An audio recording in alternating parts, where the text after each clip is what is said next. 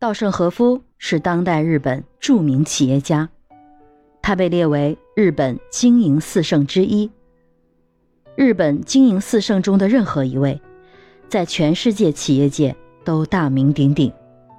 他们分别是松下公司的创始人松下幸之助，索尼公司的创始人盛田昭夫，本田公司的创始人本田宗一郎，以及京瓷公司的创始人。稻盛和夫，其中稻盛和夫是最年轻的一位，也是目前唯一在世的一位。可以毫不夸张地说，稻盛和夫不仅是日本的经营之圣，同时也是世界的经营之圣。不管是论功绩，还是论影响力、论思想，稻盛和夫都无愧于世界经营之圣的美誉。他在多个领域从事经营活动四十余年，先后创立了京瓷株式会社和第二电电株式会社。二零零一年，根据《财富》杂志排名，京瓷公司和第二电电都进入了世界五百强。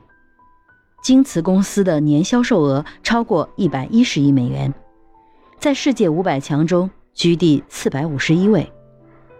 然而，其营业收益率。却居第十九位，是世界营业收益率前三十名中唯一的日本企业。它的资本收益率排名第十五位，进入该项的前五十名日本企业也仅此一家。另外，作为电子设备公司，京瓷的行业实力在日本排名第二十一名。然而，在每年一百一十多亿美元的销售额中，利润接近二十亿美元，在日本同业企业中名列第七位，领先于三菱第十位，日立第十一位，东芝第十二位，NEC 第十三位，松下第十六位，夏普第十九位，索尼第二十一位等世界知名大企业。另外。他又凭借其独特的道圣哲学而享誉世界。从他创办的培训机构盛和塾中，走出了数以万计的企业家和成功人士。目前，全世界有超过六十家盛和塾，塾生超过六千人。塾生当中有超过百人的上市公司。在我国的北京、无锡、青岛等地。也先后成立了多家分署。形象一点说，盛和塾俨然成为了一家世界级的商学院。稻盛和夫不仅让他的哲学思想广为传播，更重要的是推动了众多经营者的进步和众多企业的发展。早在上世纪九十年代中期，我国著名学者季羡林先生就曾断言。根据我七八十年来的观察，既是企业家又是哲学家，一身而二任的人，简直如凤毛麟角。有之，自稻盛和夫先生始。这是季先生读了稻盛和夫所著《新日本新经营》一书之后发出的感慨。二零零九年，稻盛和夫出版的一本《活法》。又被誉为日本二十一世纪励志第一书。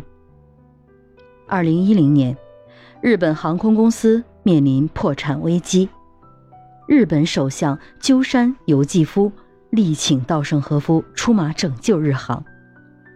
这一举措甚至提升了首相本人的民意支持度。这从一个侧面反映出日本国民对稻盛和夫这位经营之圣的信任。和爱戴。几十年来，稻盛和夫关于人生和工作的箴言已经传遍世界上的每一个角落。他从亲身实践中总结出的诸多工作秘籍，绝非那些泛泛而谈的成功学可比。而且，那将他人生与工作融为一体的启发模式，更令他的工作秘籍成为打开生活幸福之门的钥匙。如果你已经是一个职场达人，那么稻盛和夫的秘籍会让你百尺竿头，更进一步。如果你在职场的发展停滞不前，那么稻盛和夫的秘籍会为你打破所有的瓶颈。如果你是一个职场失意的人，那么稻盛和夫的秘籍会指点你走向成功的康庄大道。干和不干，结果大不一样；这样干和那样干，结果也不一样。究竟怎样干？干法来自稻盛和夫的工作秘籍，会给你答案。